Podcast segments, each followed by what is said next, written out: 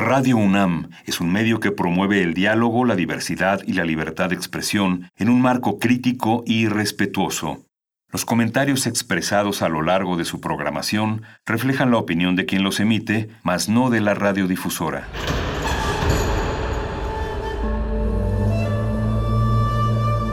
Un templo para la apreciación del ser mediante el sonido. mediante el sonido para nosotros. El sol sale durante la noche. Nuestros gritos llevan la mesura del silencio. Y el descontento está lleno de baile y risas. A todo, incluso a nosotros, nos resistimos. La universidad Ustedes y nosotros somos Resistencia modulada.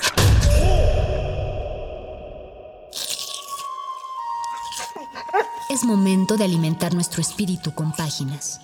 Las letras son la botana del alma.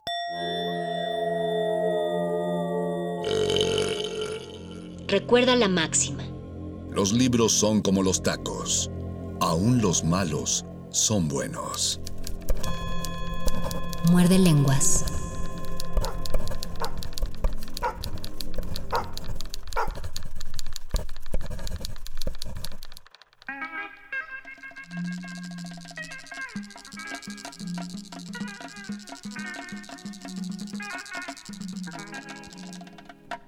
Buenas noches, estimada audiencia de Resistencia Modulada, público querido, audiencia conocedora que nos sintoniza a través del 96.1 de FM en Radio UNAM o del www.radio.unam.mx. Los saludamos desde el 96.1 de FM Radio UNAM, aquí en las instalaciones de Adolfo Prieto 133 en la Colonia del Valle. Bueno, digo aquí porque de aquí es de donde está saliendo la emisión, esta es la casa que hospeda el programa, la revista radiofónica nocturna favorito de chicos y chicas, Resistencia Modulada. Sin embargo, no, no me encuentro en este recinto.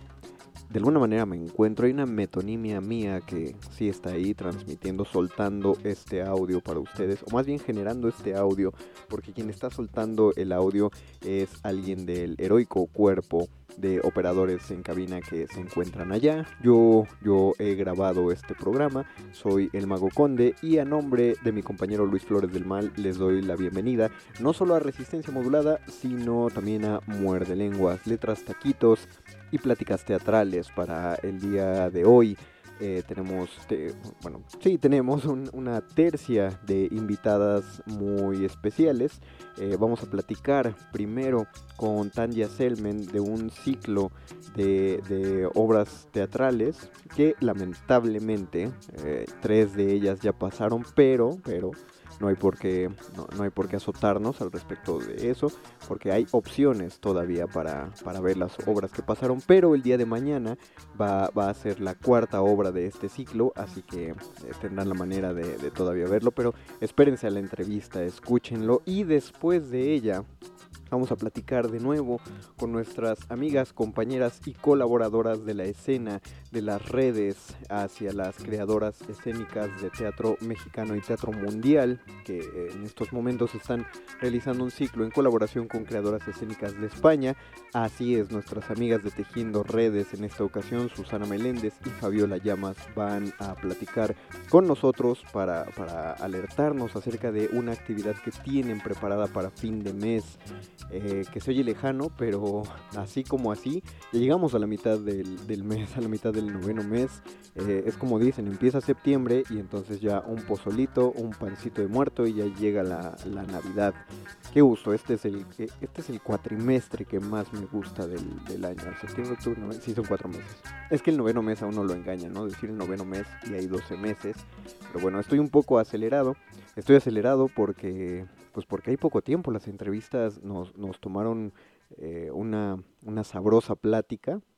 Lamenté mucho tener que interrumpirlas por el tiempo, pero bueno, vamos a entrar en materia después de esta pausa musical. Por favor, quédense a escucharlas, por favor sigan las redes sociales y cualquier comentario, duda o aclaración o, cualquier cosa que quieran decirle a la gente, por favor estamos en nuestras redes sociales como Facebook Resistencia Modulada, Twitter arroba R Modulada No lo vamos a decir al aire porque pues no estamos en vivo, pero tomaremos en cuenta sus comentarios. Así que vamos a una pausa musical y regresamos con nuestra primera entrevista. Esto es Muerde Lenguas, letras, taquitos y pláticas teatrales. Muerde lenguas. Muerde lenguas. Muerde lenguas. Volvemos a este Muerde Lenguas. Muchas gracias por seguir sintonizándonos y por seguir escuchándonos. Y como lo prometido es deuda, como se los anticipamos desde el principio, eh, vamos a entrar ahora a hablar acerca de las caras de la tortura que voy a decir son, aunque en realidad fueron para este momento temporal, fueron, eh, lo, lo agarramos un poco empezado. Ustedes disculparán, eh, ya saben que con esta cuestión pandémica y que los programas tienen que ser grabados y que tenemos que tomar las cosas con cierta, eh, pues demasiado anticipado para mi gusto, es demasiada anticipación para la, la inmediatez de lo que puede, eh, puede ser el quehacer teatral, pues ya lo agarramos empezado, pero de todas maneras estamos muy a tiempo para hablar acerca de este último ejercicio de las caras de la tortura y para eso ya nos acompaña Tanya Selmen aquí esta noche con nosotros. Bienvenida Tanya, muchas gracias por tomar esta videollamada. Muchas gracias por la invitación, encantada de estar aquí. Eh, de cualquier manera, aunque, aunque sea eh, que, nosotros nos subimos a este tren cuando ya estaba en marcha, estaría buenísimo que le contaras a la audiencia de qué se trató eh, este, pues este, lo, lo, podemos llamar ciclo de, de, estos cuatro ejercicios de las caras de la tortura. Así es, es la jornada de teatro, las caras de la tortura, que tengo que decirte además que, bueno, pues como buena noticia, van a poder ver todavía Ah, buenísimo. Arriba de la plataforma están las tres primeras obras, así ah, muy bien. Que, que todavía la, las pueden ver. Y el martes 14 de septiembre se estrena la última. Esta jornada de teatro, Las caras de la tortura, pues es un proyecto impulsado por Documenta y La Mancha Producciones, que tiene el objetivo de visibilizar y prevenir la tortura en nuestro país. Uh -huh. eh, eh, Documenta ha logrado eh, recabar mucha información con grandes investigaciones sobre la tortura y se da la tarea de a través del teatro poder llegar a, a la sociedad para justo mostrar las distintas manifestaciones de la tortura, que podamos reconocerlas, identificarlas y prevenirlas. Y en caso de que no podamos prevenir estos actos de tortura, entonces denunciarlos, ¿no? Ese es como, como un gran objetivo y lo hacemos a través del teatro con, como bien mencionas, cuatro distintos ejercicios de obras breves eh, que, que nos muestran las distintas caras. Verdades ocultas, la primera que se presentó habla de tortura en hospitales psiquiátricos. Después, Documentese Señora nos, es una comedia eh, que nos habla de la tortura en centros de rehabilitación para adicciones y vamos a ver cómo una presidenta municipal utiliza su puesto eh, más que para ayudar a, a, las personas, pues para, para ir ganando poder en, en su carrera política. Okay. Ahí es donde entra la comedia un poco, pero tiene un final feliz. No se ah, preocupen, bueno. tiene final feliz esa. Y después, los de arriba, eh, es el eslogan dice impunidad que lastima. Y esto nos va a hablar de un joven que es detenido y eh, lo, lo, lo, le, lo, castigan con, acto, con un acto de tortura brutal y lo obligan a declararse culpable por un crimen que no cometió. Okay y pasa cinco años en la cárcel, que es como la máxima condena para los menores de edad en nuestro país. Y vamos a ver a manera de un documental testimonios de él, de la gente que lo detiene. Vamos a poder ver un poquito cuál es el punto de vista de, nuestros agentes en este país. Y, el de su mamá también, porque creo que la familia forma parte importantísima cuando cuando sucede un acto de tortura, no solo el torturado es víctima, ¿no? Se, se extiende claro. a toda la familia e incluso a toda la sociedad. Por eso la importancia justo de, de poder reconocer las distintas manifestaciones y veremos el punto de vista también de un periodista que nos va a mostrar algunos datos que nos invitarán a reflexionar mucho sobre este tema. Y el cuarto ejercicio es Castillo Negro. Eh, es una obra escrita por Jorge Pliego que nos va a llevar al 3 de octubre de 1968 en Lecumberri, un día después del movimiento estudiantil de Tlatelolco. Y veremos cómo un general tortura a una estudiante en busca de información. Y esta obra nos, nos dará un giro inesperado, mostrándonos cómo es que estos dos personajes llegan a un punto sin retorno, ¿no? La estudiante tratando de luchar por sus ideales y el general a su vez tratando de cumplir estas órdenes que matan, ¿no? Ok, eh, bueno, hay, un montón de puntos interesantes que hay que sacar, obviamente más allá de, las anécdotas, pero que sí tenemos que empezar a apuntar desde, desde ahora. El tema de la tortura, pues es un tema bastante puntilloso y difícil en, quiero pensar yo, en tanto cuestión del público, porque la palabra tortura tiene una, pues una implicación tan histórica. Es decir, nos es fácil entender la tortura en otros tiempos porque siempre pensamos que estamos más civilizados que en otros tiempos. Lo mismo que la palabra esclavitud, pensamos que la esclavitud se quedó en, las galeras, en, los campos de algodón del siglo XIX eh, o en Grecia, pero la esclavitud sigue existiendo tanto como existe la tortura. Eh, y cuando a uno, eh, cuando uno se le menciona, cuando una espectadora o a, cualquier persona eh, o cualquier fulano lego en el tema que se le hable sobre la tortura, va a pensar pues que solo se reduce a cuestiones políticas, ¿no? O, a, cuestiones que tienen que ver con el crimen organizado. Porque ya, ya no, antes la tortura tenía que ver con cuestiones de la Inquisición, quizás como el referente más próximo que tenemos, pero ahora se, encapsula en prácticas de este tipo de, de ejercer la violencia. Pero llama la atención que desde la primera, eh, la primera obra que presentaron, la de Verdades Ocultas, ya se está hablando de un lugar en, el, en un lugar muy poco vigilado y un lugar que lo mismo, hace, uno pensaría que hace algunos años ahí solo se iba a abandonar a los familiares, pero pues supongo que esa, esa costumbre, esa malsana costumbre no ha, no ha cambiado para algunas personas, no debe haber hospitales psiquiátricos como hay hospitales o como hay hospicios donde solo se va a abandonar a la gente. Y no se vigila tanto en los hospitales psiquiátricos porque aún no se contempla la salud mental como, pues como salud, ¿no? Para la mayoría de las personas. Así es, totalmente, totalmente de acuerdo. Cuando nos, eh, cuando pensamos en tortura, como bien dices, nos vamos, sí, quizá a estos hechos históricos o a esta tortura eh, policíaca, ¿no? Em, utilizada para obtener algún tipo de, confesión o de pruebas. Pero pasa que la tortura, y me gusta mucho como ahondar en, en esta definición, la tortura tiene que ver con cualquier acto de sufrimiento o de dolor significativo infringido por un servidor público con alguna intención. Okay.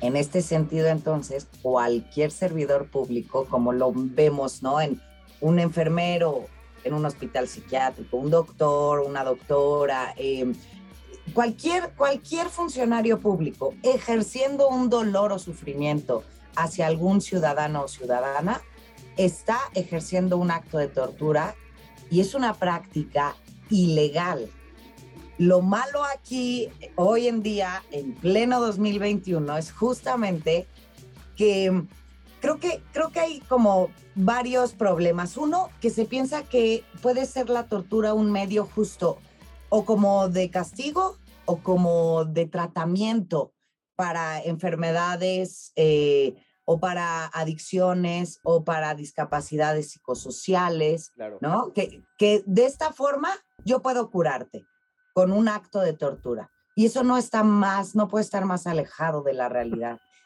Y el otro problema yo se lo, eh, se, se lo pondría a la sociedad. La sociedad que piensa que alguien con un problema de adicciones o que alguien con una discapacidad psicosocial en algún hospital psiquiátrico o, o alguien en, en alguna cárcel merece este tipo de actos de tortura o de malos tratos, de vejaciones, porque sí, porque está en la cárcel, porque está en un hospital psiquiátrico. Entonces, creo que ahí también hay, hay un punto eh, a donde hay que poner atención, ¿no? Me, me, me llama la atención porque con, con, esto que estás mencionando me llegan dos ejemplos a la, a la cabeza ahorita. O sea, son muy famosos los videos de anexos, ¿no? O de, o, de juntas de doble A, que bueno, van voluntariamente, pero ¿qué hacen ahí los, muchas veces los padrinos de doble A? O sea, dan discusiones, bueno, dan, sí dan como conferencias, pero muy fuertes, donde están insultando a las personas que van ahí a curarse de alcoholismo. Pero cuando los vemos, a uno le, la gente está eh, pues mucha risa porque uno siente que hay que castigar al alcohólico y que esa es la, esa es la manera en la que se va a curar. Y con lo que estás diciendo, pues es, eso, es, eso es completamente alejado de la realidad, ¿no? Porque, o, o, sea, las personas que llegan al alcoholismo, pues algún, algún trauma muy grave debieron pasar en la vida y no puedes esperar curar un trauma que, de, que devino en una enfermedad con otro trauma, ¿no? Con otra experiencia traumática, como es exponerlo frente a un grupo de desconocidos y diciéndole eh, de qué manera arruinó su vida, porque es Totalmente. a lo que se enfocan. Y segundo, entonces también con lo que dices, pues la violencia obstétrica es una forma de tortura, ¿no? Sí, si el dolor o el sufrimiento es cons considerable, sí, sí lo es. Y, y, sí lo creo, ¿eh? Claro. Pero está tan normalizada, ¿no? O sea, es como, pues, ya aparte de, y entonces la aceptamos y mientras no nos pase a nosotros o a nosotras, ¿no? Es como de, híjole, pues pobre, pues híjole, ni modo. Pues, pues, se lo ha de haber buscado, ¿no? Y creo que por eso justo eh, queremos poner un granito de arena para ir visibilizando este tema, para que veamos que nosotros podemos tomar acción en, en, este, en, este, en este tema y, y reconocer el papel que nos toca. Y sobre todo entender que no podemos juzgar, no podemos condenar, no, no somos nadie para decir sí, como está en la cárcel y cometió un delito, aunque lo haya cometido, ¿eh? no se trata solo de porque sea inocente o, o, o sea, no, aunque sea una persona culpable de haber cometido un delito y está en la cárcel, no merece ningún acto de tortura. Porque es, todo ser humano tiene derecho a una vida digna. Exacto, es, es, ya parte, está como muy enclavado en nuestra mente este tipo de relaciones punitivas, ¿no? Eh, que todo, todo error, y creo que de ahí, de ahí viene todo, ¿no? El, el, el pánico que a uno, le, a cualquier persona le genera cometer error en, errores en cualquier cosa. Claro. Estamos acostumbrados a que todo es todo, todo acto de equivocación conlleva una consecuencia violenta hacia nosotros. Eh, y, y, bueno, creo que este ciclo está, es muy oportuno porque se está enfrentando a una sociedad que aún considera que las nalgadas son una medida pedagógica para corregir una, una actitud de un niño. Así es, así es. No, sí, no, sí. eh, me, no me quiero detener tanto en esta, porque es, es, que las cuatro llamaron mucho la atención. Voy a tener que saltar a la segunda, que, ah, qué, qué maravilla que se tome un tema, y sobre todo eh, personas tan informadas, porque evidentemente se informaron demasiado, que pudieran tomar una temática tan ruda y extraerla para generar el tono cómico. De, qué manera se trabaja esto o cómo fue trabajar esto hacia la comedia en, eh, en la de Documentese, señora. Esta obra está escrita por Alberto Lobnitz, eh, la dirijo yo.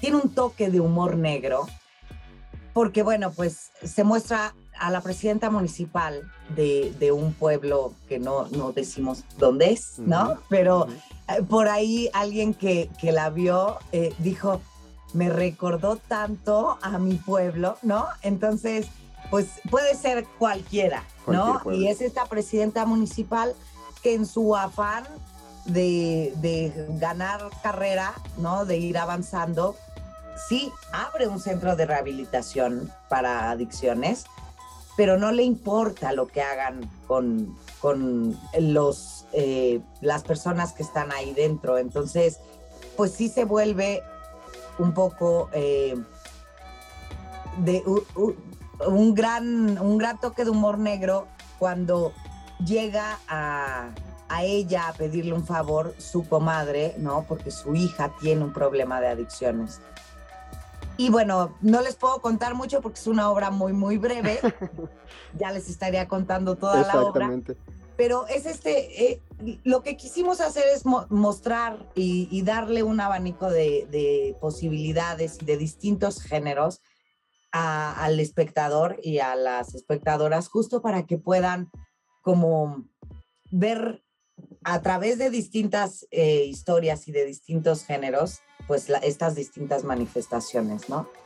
y, sobre todo por una cosa por lo que me encanta es por, porque hay gente que siempre está ahí en las redes sociales diciendo que ya no se pueden hacer chistes de nada, pero pues es gente que obviamente no sabe hacer comedia, porque el, ser cruel gratuitamente no es hacer un chiste, ¿no? No es generar comedia. O sea, la, comedia está hecha para pensar. La comedia es una cosa muy seria. Muy seria, exacto, claro, totalmente. Y, creo que lo van a poder ver, además, grandes actrices. Eh, la que interpreta a la presidenta municipal, Dolores Ugalde, logra justo esto, con total seriedad, llevar el personaje, pues, a, esta, a esta destrucción que, que vemos hacia el final, ¿no? Pero es con total seriedad, porque como bien dices, la comedia es muy en serio. Ok, ahora eh, sobre la tercera, sobre los de arriba. Eh, hablas acerca de que está, es, es, un docuteatro, ¿no? Es, a, manera documental. Pero eso implica, ya sé que no todos los, los docuteatros lo implican, pero en este implica que está basado en, un hecho, en, en un hecho real.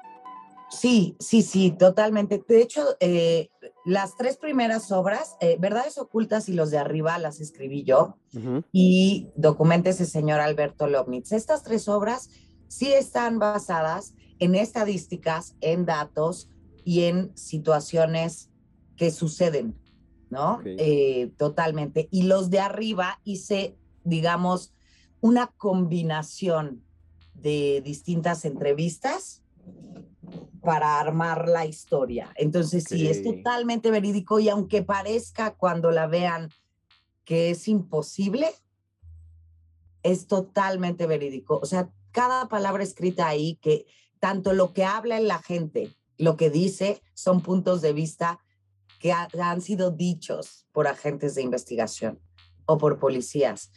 Em, lo que nos cuenta sobre el, acto de tortura que vivió Manuel, el protagonista, son cosas que, que sufrieron personas, ¿no? aquí, ahora, en este tiempo. Híjole, eh, esa, esa manera de enfrentarse a la, a la realidad. Es que es muy curioso que se tenga que hacer la aclaración de que por más descarnado que sea, así ocurrió eh, siempre me recuerda muchísimo al, cine al cine clásico mexicano, que es de pronto muy tremendista, y, siempre yo que me escandalizo de lo que pasa, o sea, una película de los 50 que uno lo escandaliza, me acuerdo mucho de la frase que mi madre siempre me dice, pues sí, pero esas cosas sí pasan. y está muy grave. Creemos, eh, a veces creemos que no, pero sí creo que la realidad supera la ficción por mucho, sí. Y finalmente, la de, bueno, eh, en, el, en el lugar en el que estamos Tanya y su servidor, en este lugar temporal, eh, nosotros estamos grabando el programa antes, pero para ustedes, eh, queridos y queridas escuchas, se, la, la, siguiente función es mañana, ustedes están escuchando esto este lunes y mañana 14 de septiembre es la cuarta obra, Castillo Negro. Ah, qué bonita, qué bella referencia a al Palacio Negro. Así es, así es, justamente, escrita por Jorge Pliego. En el reparto está León Michel y Lucía Guapuja. Ok. Y quizá esta no, no es sacada de datos verídicos como tal, hacia alguien que nos contó esta historia, pero... Porque los quemaron, ¿no? ciertamente, sí, claro, o sea, creo que estoy segura que algo así sucedió, ¿no? Eh, en estos interrogatorios de un día después, por supuesto que sucedieron estas cosas. Y nos, lleva, nos va a llevar esta obra a, también a una reflexión histórica, como bien lo mencionabas, sobre tantos años en nuestro país de, de estos crímenes de, de, militares hacia la sociedad, ¿no? Entonces, eh, vamos a poder reflexionar al, al final, de, hacia el final de la obra, sobre esto. ¿Cuántos años llevamos eh, utilizando la tortura como un arma de poder? Y pues, ¿cómo le vamos a hacer? ¿Qué queremos, no? ¿Qué podemos hacer para romper la cadena? Porque pues sí creo que está en nuestras manos. Sí, tenemos que cambiar nuestra, nuestra concepción de poder y bueno, hay un montón de cosas, porque está la cuestión de que el sueño del oprimido siempre va a ser, cuando la, como dice la frase, cuando la educación no es liberadora, el sueño del oprimido es volverse el opresor y la única manera, eh, o sea, de entrada que tengamos que pensar que las relaciones sociales deben, deben partir de ese poder, de que hay un opresor y un oprimido y que la manera de ejercerlo sea la violencia. Sí, es, es bueno que se haga esta visibilización porque si no, de, de dónde partimos, ¿no? ¿Cuál va a ser nuestro primer escalón? Nos decías que es posible ver las, las tres obras anteriores. Eh, ¿Podrías decirnos a la audiencia y, a un servidor en qué lugar podemos verlas, por favor? Claro que sí. Tienen que entrar a la manchaproducciones.com. Es una plataforma. Ahí va a haber un eh, como un cuadro de registro. Es completamente gratuito el acceso, entonces solo se registran con su correo les va a llegar un link para ver la obra de Castillo Negro.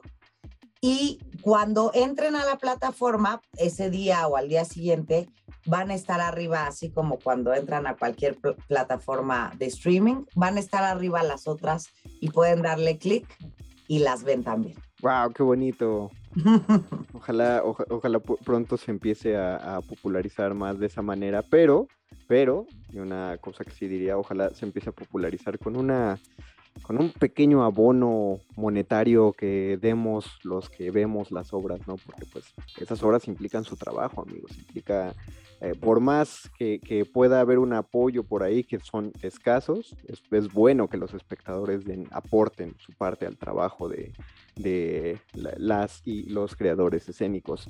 Eh, una, un, una, cuestión más. Ah, bueno, eh, las redes sociales para buscar eh, están como La Mancha Producciones. La Mancha Producciones, Documenta AC, mis redes están ya Selmen en todas también y constantemente estoy poniendo información también del proyecto. En cualquiera de estas redes van a encontrar mucha información y están los links en las bios de, los tres Instagrams, por ejemplo, está el link de registro eh, más directo, pero si no entran a la red, pues lamanchaproducciones.com y, y los llevará también para allá.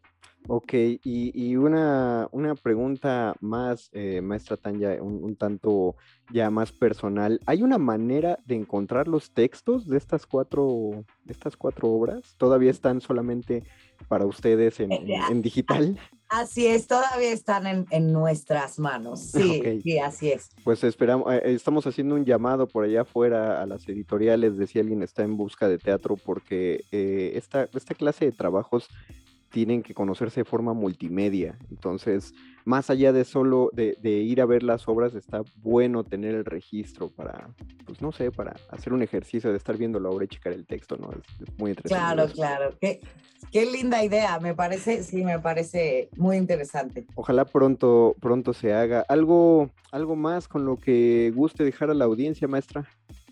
Pues agradecer, invitar, eh, y eso, a poner nuestro granito de arena, a tomar parte en, en lo que nos toca para hacer un, un, lugar mejor, para vivir un mejor país y voltear a ver a quien tenemos enfrente como lo que somos, ¿no? Seres humanos con total derecho a la dignidad y a la no violencia.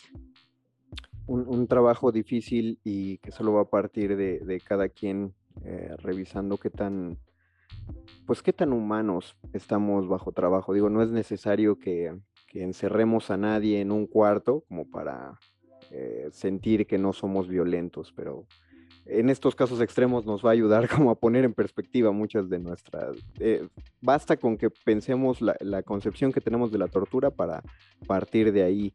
Entonces les recuerdo que el día de mañana, 14 de septiembre, a partir de las 8 de la noche, de las 20 horas, va a empezar a, reproducirse el eh, Castillo Negro, la última de estas cuatro, eh, de este ciclo de obras, pero si quieren acceder a, a todas ellas, entren a lamanchaproducciones.com todojunto.com para que puedan encontrar, eh, encontrarlas ahí y también se comuniquen a través de las redes sociales, sigan en sus redes sociales a La Mancha Producciones eh, y a las creativas y los creativos involucrados para que se enteren también de los otros proyectos que están haciendo. Por nuestra parte, pues nada más invitar a la maestra Tanya de que cuando lo vuelva a solicitar y cuando vuelva a salir algo, aquí prometemos estar más puntuales a, informar a la gente de sus proyectos. Pero muchas gracias, maestra Tanya, por tomar esta videollamada. Muchísimas gracias, Mario. Fue un placer. Muchas gracias. Igual. Vamos a hacer una pausa y regresamos a despedirnos o a la no, regresamos a la segunda parte, disculpen, de este muerde lenguas de letras, taquitos y pláticas teatrales. Muerde lenguas. Muerde lenguas. Muerde lenguas. Volvemos a Muerde Lenguas y así es, eh, damas y caballeros, como ustedes lo esperaban, como se los anticipamos en nuestra presentación de este programa, vuelven con nosotros porque lo, que ustedes no saben es que estamos gestando que poco a poco Muerde Lenguas empiece a, a ser colonizado por tejiendo redes hasta que ya, ya, en algún momento vamos a transmitir en vivo el golpe de estado que Tejiendo Redes le va a dar a, a Muerde Lenguas para que se queden con todo el espacio radiofónico y pues pues como tienen mucho que ofrecer, pues va a ser un golpe de estado bastante pacífico. Voy a doblar las manos y voy a decir, de acuerdo, ustedes, los micrófonos son para ustedes, quédense el programa y ya después a mí me tendrán de invitado y entonces yo voy a repetir el ciclo y eventualmente así va a ser por un rato. Pero por ahora, mientras todavía están como nuestras invitadas, ya tenemos esta noche aquí a Susana Meléndez y a Fabiola Llamas de Tejiendo Redes. Bienvenidas otra vez, amigas. Gracias por tomar esta videollamada. Hola, muchísimas gracias, Conde. Es un gusto volver a estar aquí contigo previo a tomar la estación. gracias. Muchas okay, gracias oh. por la invitación, ojo, ojo, no se, no se espanten, esta estación es un juego, solo van a tomar el programa, ¿no? O no sé, o, o, no sé, eso es, eso es lo que yo vi en los planes de dominación mundial, ¿no? Pero hay una parte secreta que no alcancé a, a leer. La última vez que estuvieron con, con, nosotros aquí en el programa ya nos estaban hablando acerca de la red activa y que les iba a demandar sus vidas, sus almas y sus corazones por el resto del año y eso y eso continúa, ¿no es así? Así es, vamos a tener este encuentro este, este mes, a finales del mes, el 30 de septiembre, eh, con diseñadoras escénicas entonces que están cordialmente invitadas e invitados. Y bueno, Susana les diga como los detalles. Sí, pues nuevamente regresa la red activa, ¿no? Esta red que impulsa Tejiendo Redes, que es un espacio de pensamiento que es coordinado por dos jóvenes hacedoras de teatro que comparten su saber desde su disciplina. En esta ocasión tenemos a dos diseñadoras escénicas invitadas, una mexicana y una argentina. Una que va, nos va a hablar sobre vestuario, ella es Andrea Pacheco. Eh, si no la conocen, es momento de buscarla así, está en todas sus redes sociales, Instagram, Facebook, Twitter, Andrea Pacheco. Es una gran, gran diseñadora que se encuentra en estos momentos cursando una maestría en diseño en Londres. Y también tenemos a Sofía Davies de Argentina y ella es una gran escenógrafa, también la pueden encontrar en todas las redes sociales y ellas estarán con nosotras compartiendo este jueves 30 de septiembre. Estos encuentros son abiertos, eh, hombres, mujeres pueden inscribirse y pues estamos investigando nuevas formas de transmitir el conocimiento a través de la virtualidad. Que los esperamos, es cupo limitado, eso sí. Eh, tenemos un límite, ya después solo pueden seguir nuestro encuentro a través del canal de YouTube del Centro Cultural España. eh, cuando estábamos fuera del aire, es muy curioso decir eso cuando uno está grabando porque seguimos fuera del aire, estamos grabando pero estamos fuera, pero bueno, fuera de lo que ustedes considerarían el aire, eh, Fabiola ya nos estaba anticipando cómo, cómo se hace este registro para que no nos agarre con los dedos en la puerta. Eh, no nos machuque y sí podemos entrar a este salón de cupo limitado. ¿Cómo se hace este, este registro? Es muy sencillo. Te metes a la página del Centro Cultural de España, ahí en la, la primera este, pestaña vienen los eventos recientes, ahí estamos, pero si no le puedes picar al calendario que está en tu mano derecha y le pones así como 30 eh, de septiembre, entonces te desplegas actividades de ese día y ahí aparecerá la red activa de diseñadoras escénicas, le das clic, llenas unos campos que son necesarios para el registro y el control de personas eh, y ya te mandarán tu, invitación. Buenísimo, ahora... Muy sencillo. No, sí, sí, lo fue. Yo pensé que esta, esa pregunta iba a tomarnos cinco minutos del programa y no. Eh, ahora ya no sé qué más preguntar. No, no es cierto. Eh, soy, yo creo que muchas, eh, muchas de las personas que escuchan este programa que no están eh, tan acostumbradas al ámbito teatral y otras que sí lo están, es decir, yo soy una persona anquilosada que se quedó en que el teatro solo se hacía en tres ejes, que era la dramaturgia, la dirección y la actuación, y pues por eso no tengo montajes, porque hay un chorro de gente que tiene que estar atrás de ellos. No sabemos lo que es el diseño escénico, lo empezamos a intuir ya que nos, dijeron de qué nos van a hablar estas dos creativas, pero a, grandes rasgos, ¿qué es el diseño escénico? Básicamente el diseño escénico es el que le da la, forma visual a, los montajes, ¿no? Eh, a partir de una dirección, bueno, yo, lo veo así porque soy, eh, soy, como dice Conde, cuando tú te pones en un área, lo ves desde ahí. O sea, la dirección da como ciertos ejes y a partir de esos ejes, las, eh, no sé, dices, va a haber de escenografía tres bancas, ¿no? Por decir algo. Entonces, esas tres bancas, la iluminación tiene que dar de algún momento determinado qué tono le va a dar, la profundidad que va a dar esas bancas, el cuerpo. Y a partir de eso, bueno, los actores tienen que ir vestidos y el vestuario no es como una cosa de, ay, bueno, tenemos esto, lo vamos a hacer, si no existe un discurso detrás del vestuario, muchas veces. es lo ideal, ¿no? es lo ideal que signifique en escena, ¿no? Creo que cualquier cosa que veas en el teatro no está dado o no debería estar dado de gratis, sino que simplemente apoya el discurso de la obra o de, la dirección o de la puesta en escena.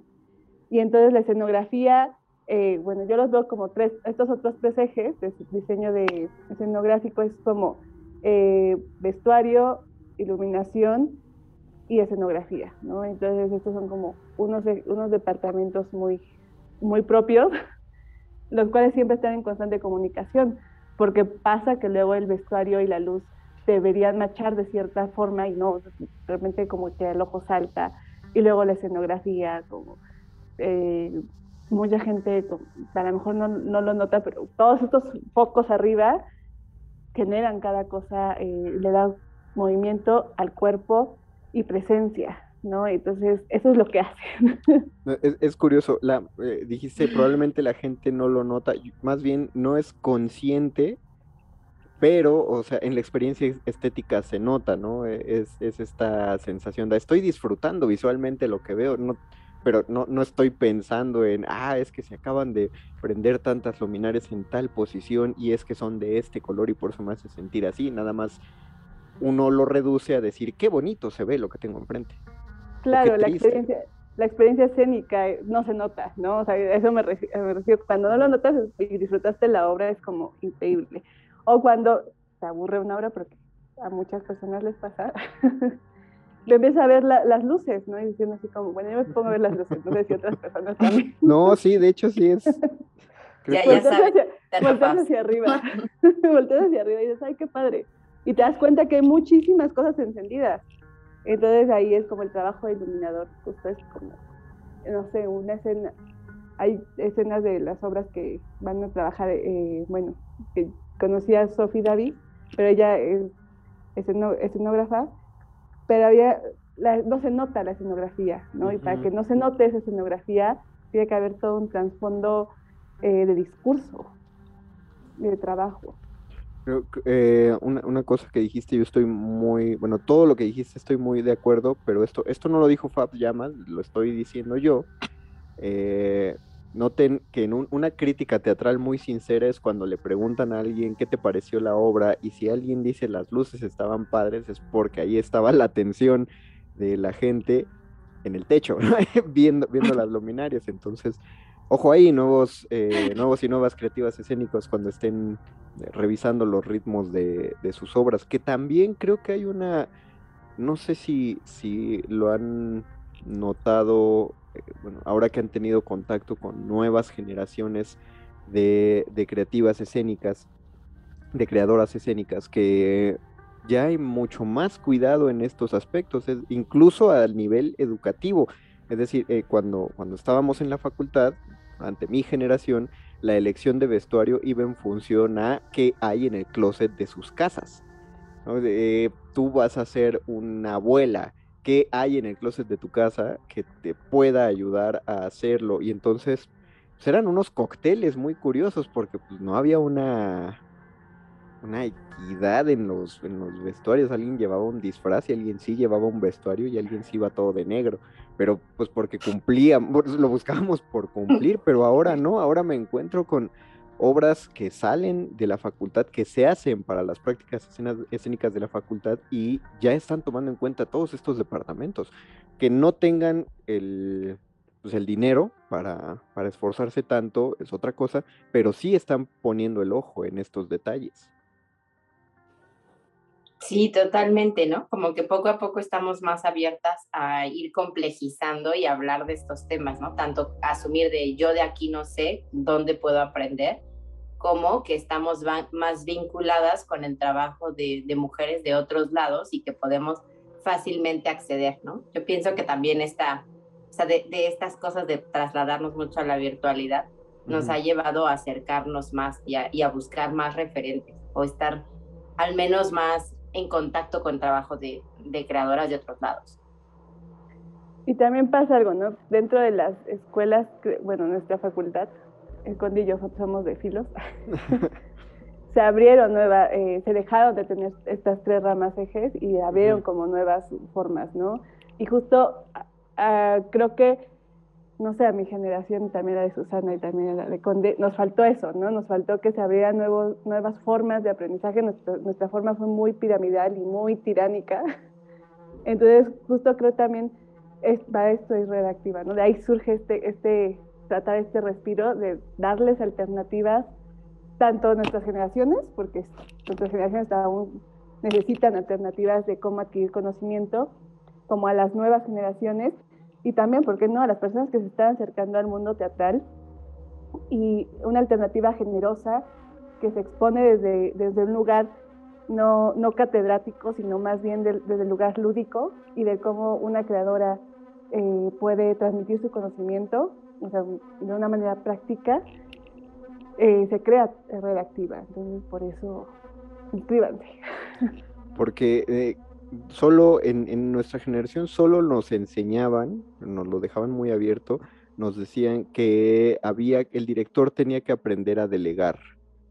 Pero, pues, ¿a quién delegábamos, no? O sea, decían el director tiene que, tiene hasta ese momento pensábamos que el director tenía que ser consciente de la iluminación, tenía que saber de escenografía, tenía que ser quien se encargara de hacer el diseño del vestuario, pero no, tenías que delegar eso y de qué, a, quién se lo encargabas si nadie estaba enfocado a eso. Y además, cuando de pronto se lo le dejabas la luz a alguien, el puesto de iluminador era como, como para darle chamba a tu compañero que no había quedado en el elenco. Es decir, en lugar de darle la importancia que tenían, pues era como las obras del montaje. O sea, suena feo, pero es que así se, se trabajaba, al, menos durante mi formación.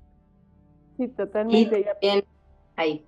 También en, en, la mía, ¿no? O sea, yo no vengo de la misma facultad que ustedes, pero, o sea, me formé en licenciatura en actuación y justo era como quien no cabía en la escena por algún motivo que no lo consideraban buenos bajo estos mismos parámetros, pues terminaba haciendo el vestuario o técnico o de iluminador, pero desde un lugar como súper desfavorecido, ¿no? Como muchísimo prejuicio de pues ya, o sea, está ahí porque no le queda de otra, ¿no? Y, no, al contrario, son pues disciplinas también así súper, súper complejas y muy creativas.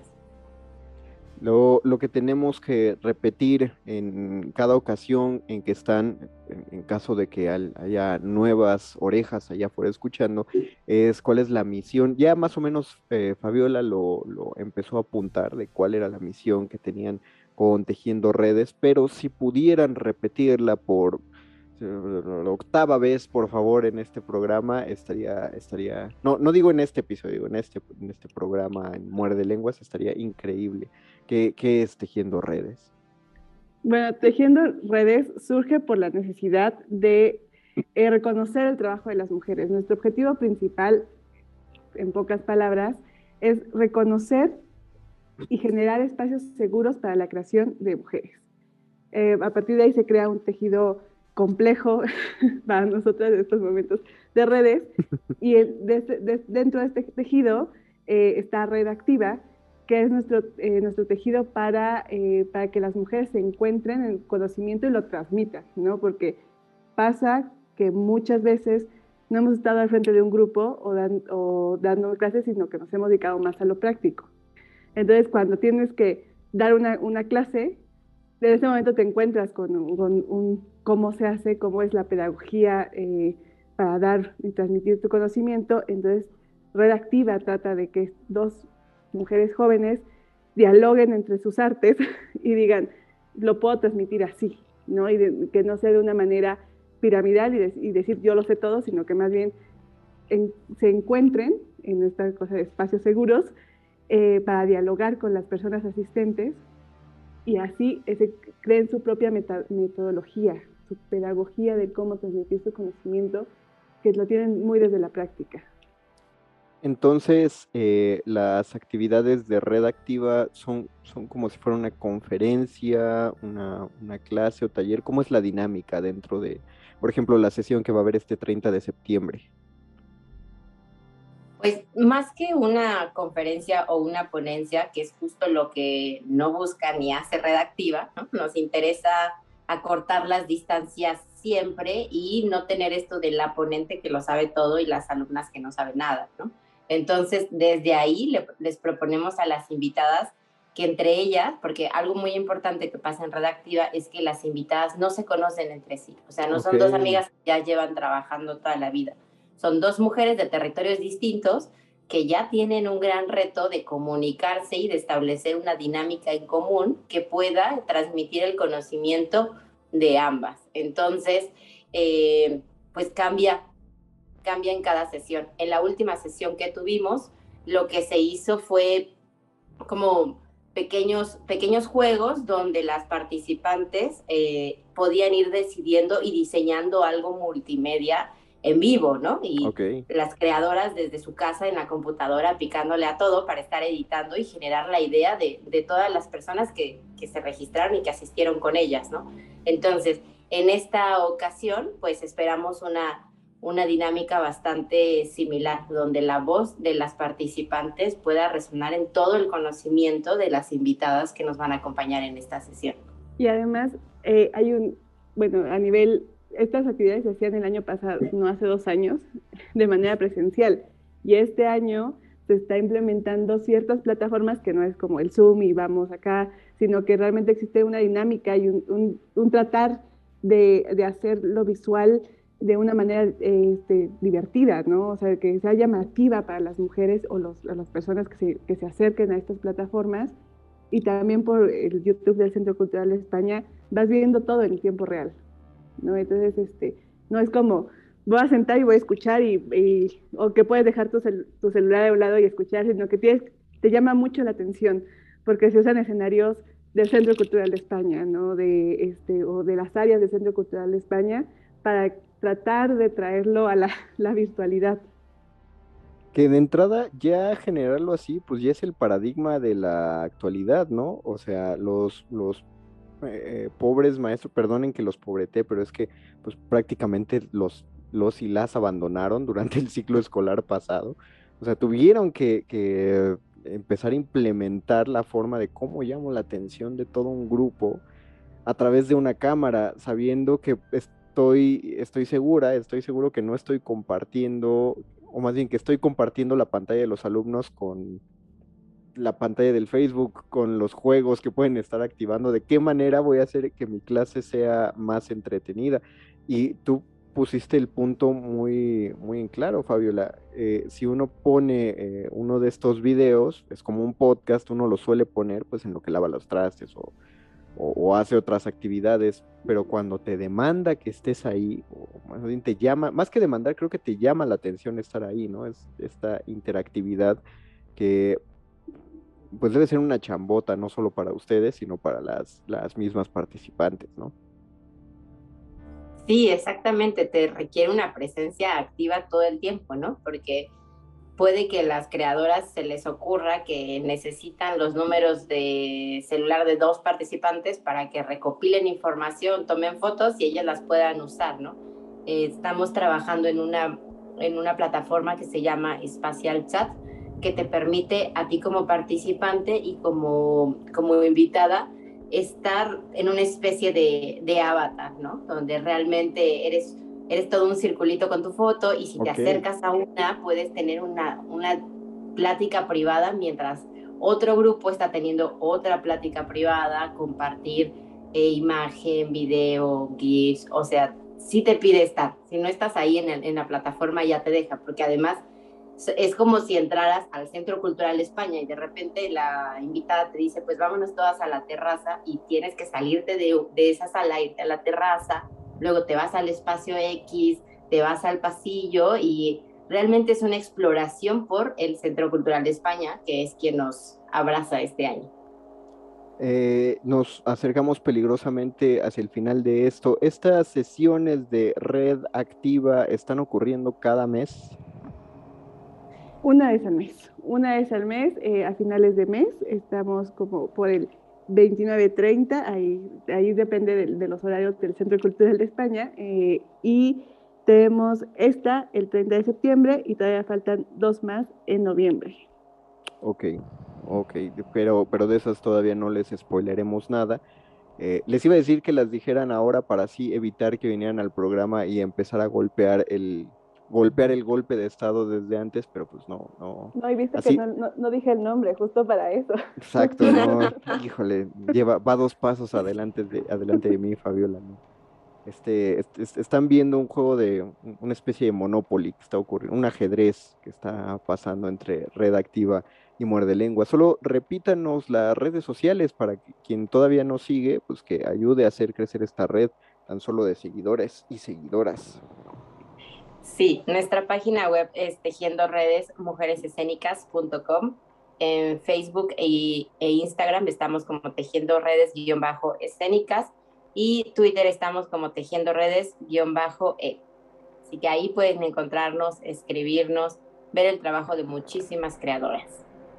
Acérquense a nosotras y, y también pueden ver las, las redes pasadas, las, las redes pasadas en el YouTube del Centro Cultural de España o en nuestras redes sociales también podrían.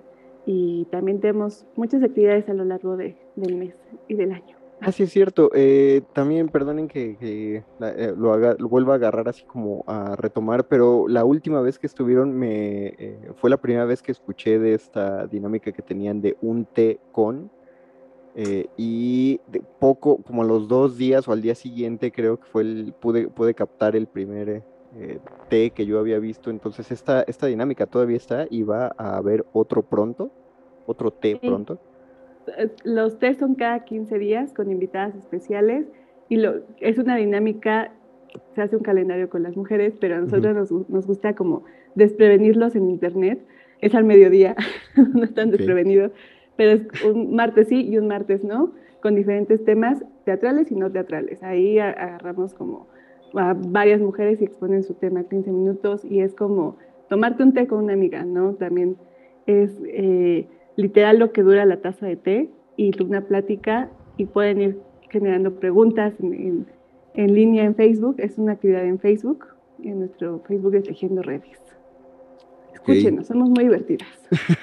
para que, para que empiecen a, seguir, para que de una vez le den, eh, no basta con que den me gusta a la página, digo, sí basta eh, para que se siente el apoyo, pues, perdón, pero eh, a lo que me refiero es que si le dan me gusta a la página, tienen que buscar ahí también aplicarle el botoncito que dice seguir para que les lleguen las notificaciones eh, a través de Facebook en el momento que empiecen los videos en vivo. Entonces, si ustedes empiezan a seguir a Tejiendo Redes y, tienen muchas cosas que hacer o se distraen o no tienen un calendario para marcar, eh, la página les va a avisar en el momento en el que empiecen uno de estos test, justamente para que los, los agarren con tiempo. Entonces, y además van a estar al tanto de todas las eh, todas las actualizaciones y los posts que Tejiendo Redes va a subir.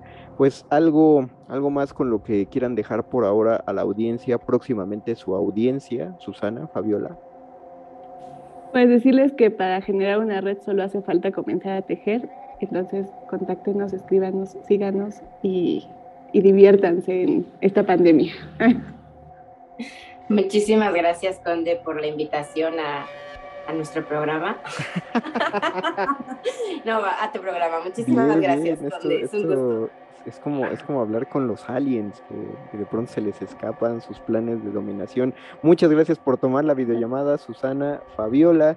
Eh, gracias, recuerden seguir a Tejiendo Redes. Eh, yo los dejo con otra pausa. En un momento regreso para que nos despidamos. Esto es Muerde Lenguas, Letras, Taquitos, y pláticas teatrales y golpes de estado literarios, aparentemente.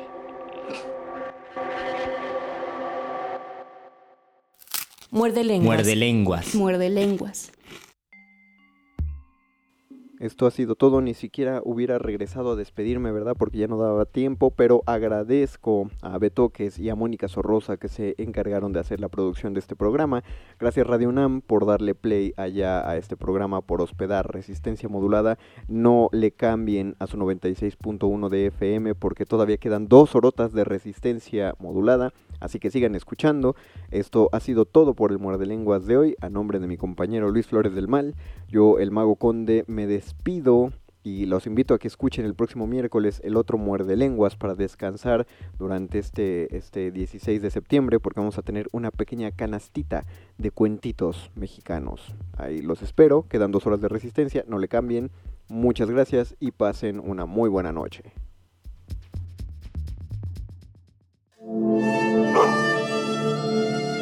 Última enseñanza del día. El dinero no compra la felicidad. Pero compra libros y tacos. Y eso se le parece mucho. Medítalo.